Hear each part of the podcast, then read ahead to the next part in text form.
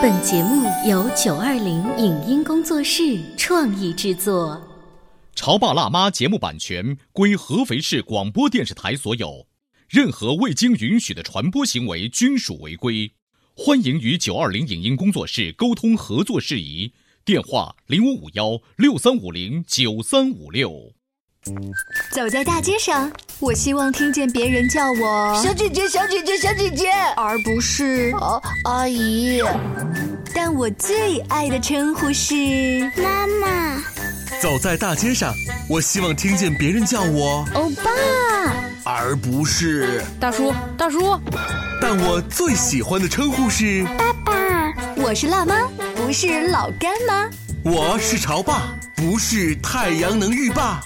八零后时尚育儿广播脱口秀，潮爸辣妈。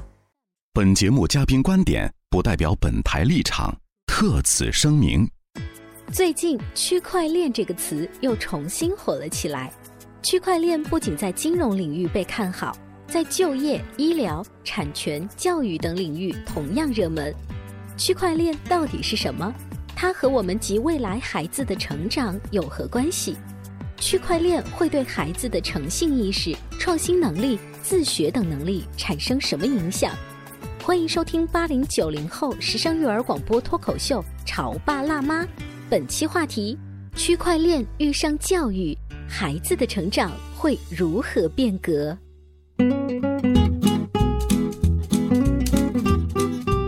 欢迎收听八零九零后时尚育儿广播脱口秀《潮爸辣妈》。大家好，我是灵儿。今天直播间为大家请来了小雪的妈妈，欢迎你。大家好。呃，在很多年前，我们报考大学专业的时候，你爸妈有没有给你推荐过，说一定要学什么计算机啊、英语啊、会计，反正就这种传统的行业？分科的时候会说你一定要学理科，但是最后选专业还是我自己选的。嗯、就你很幸运的选了你自己很喜欢的那个专业，但是我相信我们的潮爸辣妈当中可能。有被迫选了类似计算机或者是会计之类的，只因为爸爸妈妈说这些行业未来好找工作。可是随着社会的发展，未来还是只要大学选对了专业，你就好找到工作吗？今天啊。就冲这个话题，咱们俩打一个问号。然后我们请来专家，我们请来国家二级心理咨询师、儿童早期教育与潜能开发研究专家若曦老师，欢迎你。大家好，我是若曦。若曦老师自己就是当年受到爸爸妈妈这种关于专业选择的困扰吗？呃，没有，因为我家爸爸妈妈说，你看着什么专业喜欢，嗯、你就报什么专业。所以你会把现在这个思路再放到你的女儿果果身上吗？对，会的。啊，她她有跟你说过，我虽然现在是个小学生，我未来要选什么专业吗？有有有，她比较喜欢心理，可能是受我影响吧。嗯嗯，所以她将来可能也想当一名心理咨询师。天哪！他才四年级哈，对对，可能很多三四年级的孩子，他知道心理这个词儿，但是他不知道它的内核是什么。呃，因为我家会有很多心理学的专业书，其实他也有看我的专业书。嗯，呃，在未来的这种社会的大方向方面，比如说呃会计啊、英语啊、计算机啊这些，还是您看好的一些未来找工作的方向吗？嗯，我想说的是，其实科技发展的很快，就是说将来我们目前看好的很多专业，可能会在将来的科技发展的浪潮中，很快有可能会消失。嗯，消失，比如说，比如说我比较熟悉的，我们大学里边有一个专业叫文秘专业。过去我们的学生，比如说打字很快的文秘速录员，那在上海工作是拿时薪的。嗯，那在现在看呢，合肥有一个非常伟大的公司叫科大讯飞。嗯，它是做语音输入的。呃，所以对我们像文秘这样的专业的学生，速录能力应该说已经不太吃香了。嗯，那若曦老师在就着未来社会发展的大方向上，如何去跟你呃找你咨询的家长去谈一谈小朋友啊，就是从现在就要开始定一个自己的目标啊方向，这种看起来比较遥远的话题呢？嗯，我们首先基本上会看一个孩子他的个人的一个兴趣爱好特长。嗯，有些孩子很明显的，他的思维那就是理科生的思维；有些孩子可能就是文科生的思维。首先，我们说要定孩子未来，要看看自己的孩子喜欢什么，爱好什么。那第二呢，可能想给爸爸妈妈说的就是，我们孩子的很多兴趣爱好，虽然有一部分是天生的，但是有些时候也可以做后期引导的。比如说，我们的孩子。他们接触到的很多事物，其实是否能够接触到，是跟我们家长息息相关的。嗯，尤其是早期的时候，当我们给孩子提供一个丰富的世界的时候，他可能会接触到很多很多的专业。我就发现有一个特点，就是比如说我家可能会喜欢心理学，嗯，呃，他有个好朋友，妈妈是医生，而他这个好朋友的将来想做的事情，那就是医生。哎，这也就是为什么好多新二代他最后成为演艺工作者，他从小在那个片场的环境当中长大嘛，对对他就耳濡目染了，是不是？他接触到了那些，嗯嗯，因为其他的可能或许他也有他适合的一面，但是没有接触到，他不知道。所以小雪未来会成为一个科研工作者嘛？因为她的爸爸是一个 这方面的专家，我看他好像更喜欢文科一些。就是反而是走你的路线，就是文艺范儿路线。呃，也不是，就是他会比较喜欢听历史啊，嗯这些故事。然后我觉得他可能会比较偏文科一些。嗯，就是当我们家长在讨论这种的时候，可能有一些潮爸辣妈会说：“我还用你们说吗？那我当然知道啊，我要去呃看看孩子的优势啊，往这个方面去辅佐一下，对不对？甚至现在还有一些你知道高科技的叫基因类，就是通过你抽血化验就知道你们家祖上啊多少代是做什么有有这个呃潜能。但我觉得这些还有点虚。前一段时间我跟若曦老师在聊天的时候呢，他提到了一个特别时髦的词，叫做区块链。那我觉得区块链对啊，新闻里都提了很多遍啊，但是这跟你研究的儿童教育有什么样的关系呢？感觉两个好像完全不搭嘎，对不对？嗯，是这样子的。我们刚才说的前两条，第一个是根据孩子的一个特点，对吧？第二个根据家庭家长的一个引导。第三方面，因为我们培养出来的孩子是要适应未来工作的。嗯，虽然现在孩子才几岁，但是你想想看，十几年后，我们的国家会发生很大很大的变化。那我们培养的孩子不是应对当下这个时代的，嗯，而是为了让他在未来若干年后活得更好。所以我们一定要研究这个区块链时代。所以那呃，你先用你理解的区块链给我们的家长普及一下，就是这个东西跟我孩子的内在联系是什么？好，我们就简单的讲讲几条跟我们孩子关系比较大的。那我觉得第一条是要培养我们孩子诚信的一个品质。诚信，诚信的话就是你说话算话，对不对？所有的规则意识的这种建立，这个跟区块链，对将来我们的孩子不管做什么，这个诚信的意识首先要给孩子嗯把这个基础打牢打好。因为你看我们现在，比如说原来有个词叫中国式过马路，你闯红灯就闯了，但是在区块链时代不可以。包括你骑小黄车有没有定点停到位置上，我们的所有所有的行为，我们的言行都会被一一记录下来。记入到我们的区块链里面。嗯，所以它未来会影响到你这个找银行贷款、买车、买房是吗？对对找找工作什么的。，对对，甚至如果你个人体系不好的话，你连飞机、你连火车票都买不了。嗯哎，你看那个若曦老师，我这么理解啊，就是其实我们从小，包括我们的祖辈、先辈们，他们从小也是被教育一定要讲究诚信。嗯但这个是呃之后长大以后和与人相处当中会遇到一些事情，然后才会评价出这个人有没有诚信。但区块链就是我不用再去跟你相处，我直接去看一些大数据，我就知道你这个人可不可靠，是这个意思吗？哎，是这样子的，所以我们说未来是一个对于那些诚信的孩子来说是非常有优势的一个时代。但是很可怕是，以前咱们靠道德自我约束，现在呢就等于说是靠大数字，等于它是放在了法律的一个硬性杠杠里面。嗯，但是这个会不会他觉得我不是真心诚意想做这个的，我是被迫，因为有好多摄像头都在看着我而已。你看现在没有摄像头的时候，我们也是要做一个诚信的、讲究规则的人。嗯只不过过去没有记录，而现在被记录下来了。嗯就像我们过去我们也有法律，我们从来没有觉得法律有对我们有多少约束，因为我们本身就是一个守法的人，嗯是一个道理。好，那如果呃若曦老师提到的第一条关于诚信跟区块链之间的内在联系，我们做家长的呢，呃还能接受，是因为就算没有区块链，我也会教我的孩子这方面的诚信规则，对不对？那第二条呢？第二条是创新的能力。嗯，未来区块链会把一些，比如说你首发的一些你的言行、你的思想观点、一些有价值的东西，会把它记录下来。然后当别人再去引用你的观点、引用你原创的作品的时候，他是要为你的知识付费的。嗯，版权意识大家就更加注意。对对，那我觉得这个是个好事儿。你比如说，现在很多的网站会，或者说其他的公众号会去偷拿别人公众号的东西，但这以后被记录下来，就可以找到源头。嗯即使你说那个是你创意的，但你可能发不出去，嗯或者你发出去了之后，也可以根据某些呃数字的记载，找到这个原版创意的人到底是谁。嗯，对，现在你看这个记录的范围是很广的，比如说你会做菜，你研发了一个新的菜谱，你上传，第一个上传的人是你，会被记录下来。你喜欢拍照片，你拍的照片很美，你把它上传上去会被记录下来。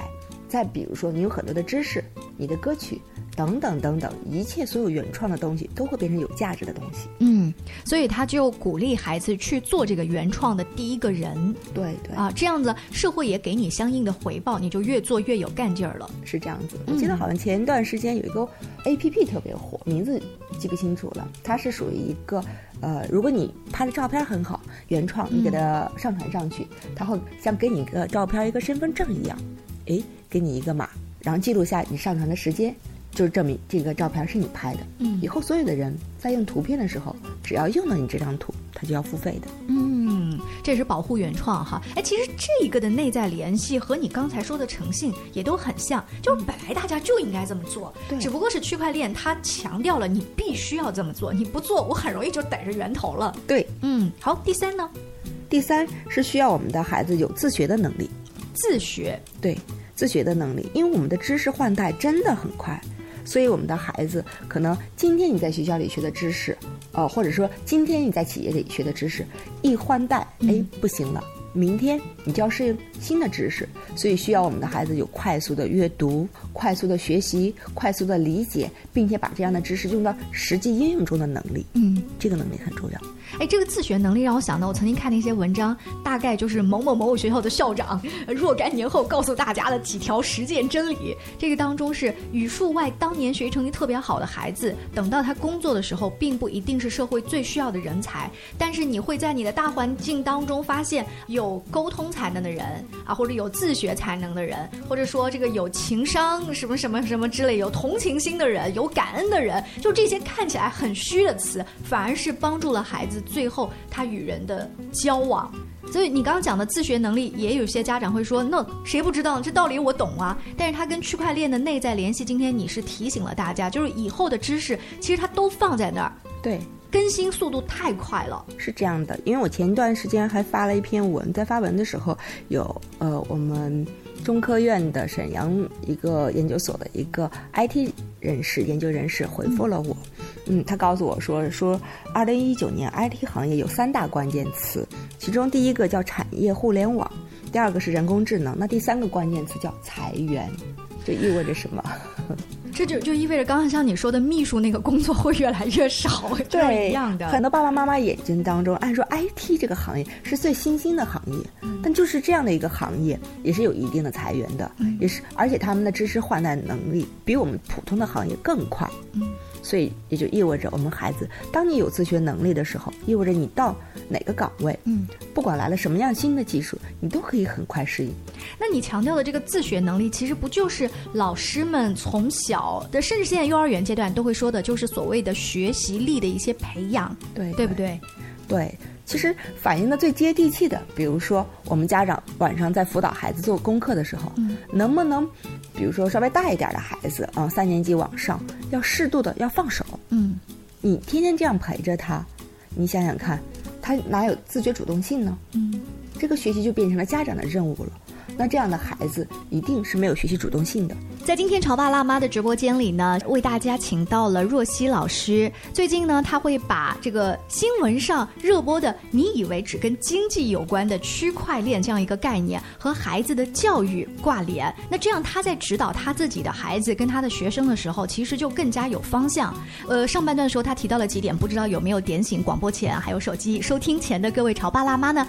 稍微休息一下，广告之后咱们接着聊。在收听的是《潮爸辣妈》，小欧零二，叫你变成更好的爸爸妈妈。潮爸辣妈播出时间：FM 九八点八合肥故事广播，每周一至周五十八点三十分首播，次日十四点重播。网络收听，请下载荔枝 FM、苹果 Podcasts，搜索“潮爸辣妈”订阅收听。微信公众号请搜索“潮爸辣妈俱乐部”。关于和孩子沟通呢，我是想先处理好彼此之间的情绪，然后再去搞定他具体的问题。我们家长经常在一起讨论，怎么样从小才能培养好他的学习习惯我是后。来通过学习才发现，孩子行为背后是有另外一种需求的。陪你一起吐槽养育熊孩子的苦，陪你一起追忆曾经自己的小世界。八零后时尚育儿广播脱口秀，潮爸辣妈。本节目嘉宾观点不代表本台立场，特此声明。最近，区块链这个词又重新火了起来。区块链不仅在金融领域被看好，在就业、医疗、产权、教育等领域同样热门。区块链到底是什么？它和我们及未来孩子的成长有何关系？区块链会对孩子的诚信意识、创新能力、自学等能力产生什么影响？欢迎收听八零九零后时尚育儿广播脱口秀《潮爸辣妈》，本期话题：区块链遇上教育，孩子的成长会如何变革？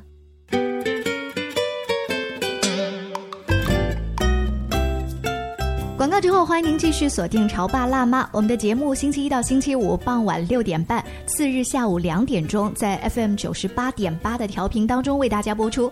当然啊，在喜马拉雅、荔枝、阿基米德等等的 APP 当中啊，也可以进行实时的网络收听。特别是在荔枝的 APP 当中搜“潮爸辣妈”，可以订阅收听往期的很多话题。那今天请到的若曦老师，她是国家二级心理咨询师。儿童早期教育潜能开发研究专家，在今日头条里呢，如果大家搜“若曦心理小屋”，也可以搜到平时若曦老师写的一些关于儿童教育方面的文章哈。正好最近我跟他聊天，他提到了一个区块链跟小孩子教育的内在联系，我就很好奇，把他请来直播间。但我不知道广播前的各位还有没有听得云里雾里的感觉，特别是上半段你提到了说，一是要跟小孩的。诚信教育有关，二是跟小朋友的创新能力有关，三是跟小朋友的自学能力有关。我就问问小雪妈妈好了，小雪今年已经六年级六年级，完全应该有自学能力了吧？我觉得我做的真的不够，因为我们家就从一二三年级的时候觉得啊、还挺简单的，就没有去刻意的培养他的自学能力。那目前呢，就是如果说他平常作业可以自己做完，但是除了老师布置的作业之外呢，他是不肯再多花一点点时间去、再去写，再去把它呃弄得更懂一些。嗯啊、没有这样的一个自学能力，我认为是很欠缺的。所以你觉得小雪这方面就不符合未来区块链吗？对，绝对没有。然后我还联想到一件事情，就是大家可能都读过《童话大王》。嗯，《童话大王》呢，郑渊洁他曾经就特别自诩说，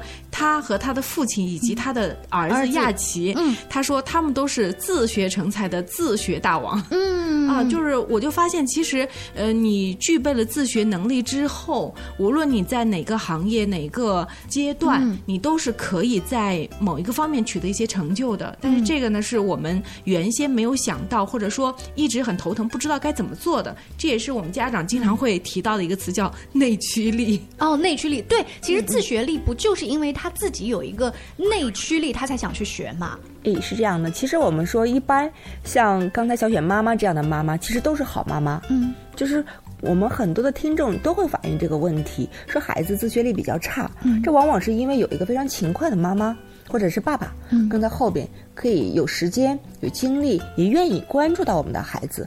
去给了他很多的帮助，但其实有些时候，当我们在帮助一个孩子的时候，我们从侧面也在告诉一个孩子一个信息：你不行，所以妈妈要帮你；你不行，所以爸爸要监督你。嗯，那呃，像刚才小雪妈妈提到了一个重点，就是老师要求的作业，他肯定是完成的。完成之后，应该是不太愿意再多做一点儿，对不对？一点儿都不会啊愿意、可能是钢琴这些东西呢，家长都要提醒一下，推他一下，挤一下牙膏，他才做一下。你说这内在动力，我我咋做呀？呃，我们还说到了，我们要根据我们孩子的兴趣来。嗯很多家长，你想培养一个什么样的孩子，不是到了小学阶段才培养的，是在孩子最小的时候，有一个硬壳期的时候，把那些东西给他灌输进去，嗯带他去多接触，培养他的兴趣与爱好。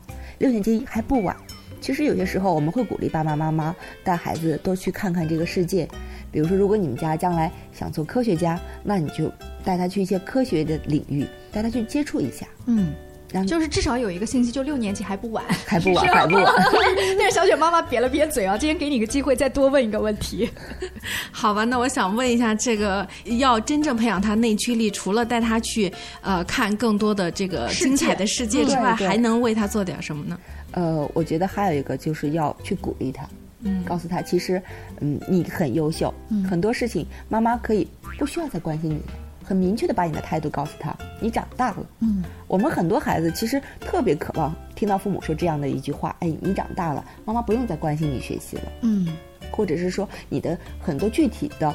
细节的监督工作需要由你来完成了，嗯，你要对你的人生负责任。哎，但是这个话说出来之后啊，家长自己心里得有一个预见，就可能在接下来这个学期或者两个学期，他的成绩会有一个下滑，对对，因为毕竟没有我盯着了嘛，对不对？然后再给他一个反弹的机会，是不是这样？有一个规律啊？要有一个规律，所以我们希望家长在放手的时期，最好是在选在三年级、四年级左右。嗯嗯，这样子的话不会影响到小升初小升初，对。嗯，所以这个时间节点啊，最近一段时间别放手，掌控好。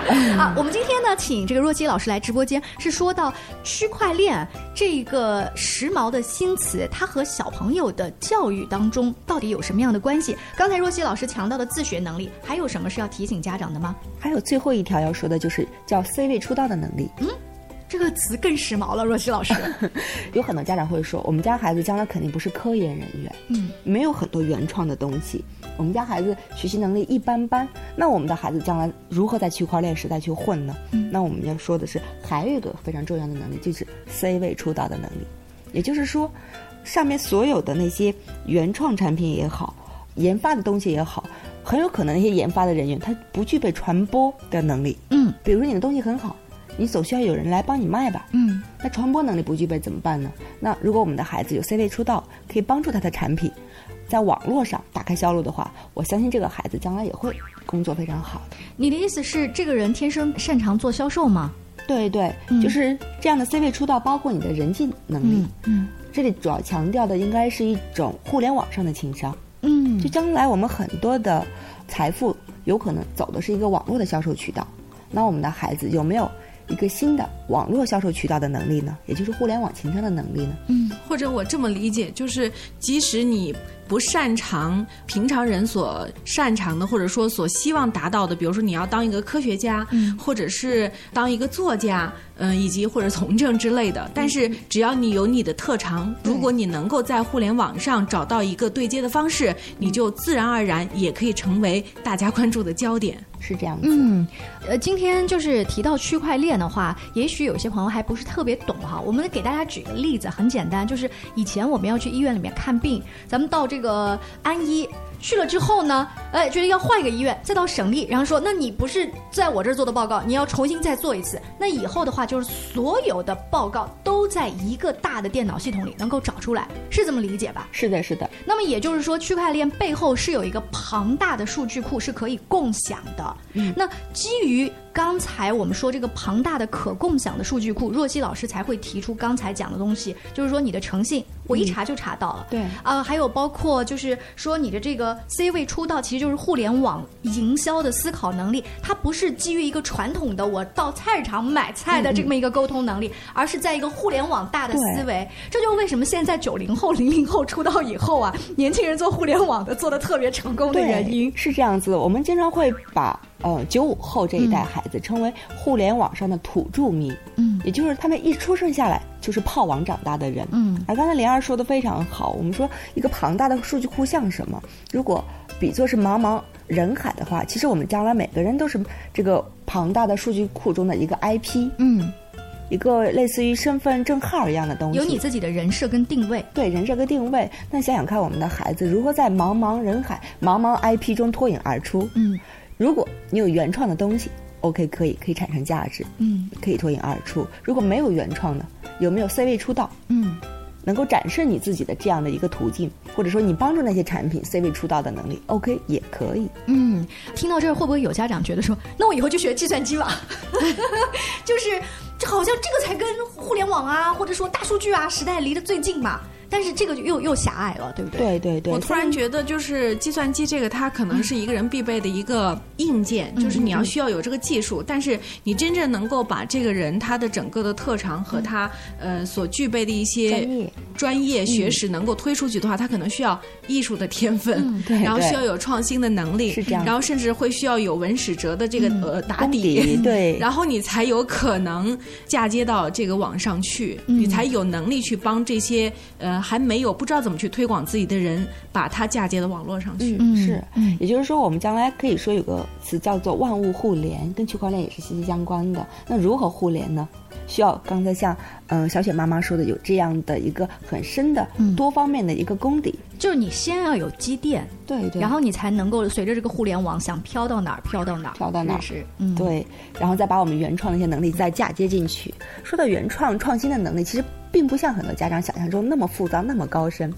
我记得我们小时候每个人都用过那个铅笔，嗯，就是木头铅笔嘛。木头铅笔，嗯对，有一个人是怎么创新的呢？那我们需要铅笔，有些时候需要橡皮，然后拿了一个那个箍，嗯，是是什么材质？橡皮筋吗？或者之类的？一个金属材质的铝吧铝的铝嗯铝制的，然后把那橡皮跟那个铅笔做一个链接，嗯哎，这就是一种创新。所以最后他发明出了，就是前面是那个木头铅笔，后面就有一小一点点的那个橡橡皮头，对吗？对，叫铅笔橡皮。虽然那个其实并不好用哈，嗯但是那个发明出来之后呢，却是一个崭新的市场的一个战友。对对，所以我们说万物互我觉得那个橡皮应该换个好用一点的。对我们说万物互联是什么？其实相当于把我们孩子现有的，比如说一些听众说，哎，我孩子年龄已经大了，已经在读大学了，怎么办？对吧？相当于把你孩子现有的专业跟互联网做一个对接。嗯，怎么来对接？怎么安橡皮？怎么安铅笔？哎，这就是一种创新。哎，你这样一说的话，我觉得这期节目哈，除了一些小年龄段的孩子的家长现在听，他他整个的这个思维的方向转变一下，反而是如果给一个高中生或者是大学生，让他自己来听这期节目，嗯，就是他可能思考的方向跟爸爸妈妈想的完全不一样，所以就是如果是这样的情况，你可以在呃 荔枝 APP 里搜“潮爸辣妈”啊，把若曦老师和灵儿还有小雪妈妈这期节目直接丢给你们家的大孩子。哎，你知道我有一种什么感觉？我觉得今天的节目内容真的太超前了，我还要适应了很长时间才，就是慢慢会有一些这个感触啊。是因为若曦老师真的，她可以把这样一个比较前沿的话题讲的比较通俗化，嗯还能联系到我们的实际情况。我觉得这期很棒啊，谢谢若曦老师。对，其实这期节目当时呃跟大家听众们说一下，我们在做之前我们就说，不是真的要告诉你今今天孩子不写作业怎么办，今天孩子他没有自学能力怎么办，我告诉你干货一二三，而是说把这个很时髦的区块链，你可能根本没有想到跟你孩子未来发展的大方向有关的词。我们来点你一下，嗯，啊碰你一下，也许你整个家里面的思考的方向会不太一样对，，理念会发生变化。把眼光打向了前面两三公里。是啊，所以今天非常感谢若曦老师做客我们的直播间。当然了，平时他做的一些其他育儿啊，这个心理咨询方面的研究，大家也可以在今日头条里搜“若曦心理小屋”。潮爸辣妈，下期见，拜拜，拜拜，拜拜。以上节目由九二零影音工作室创意制作，感谢您的收听。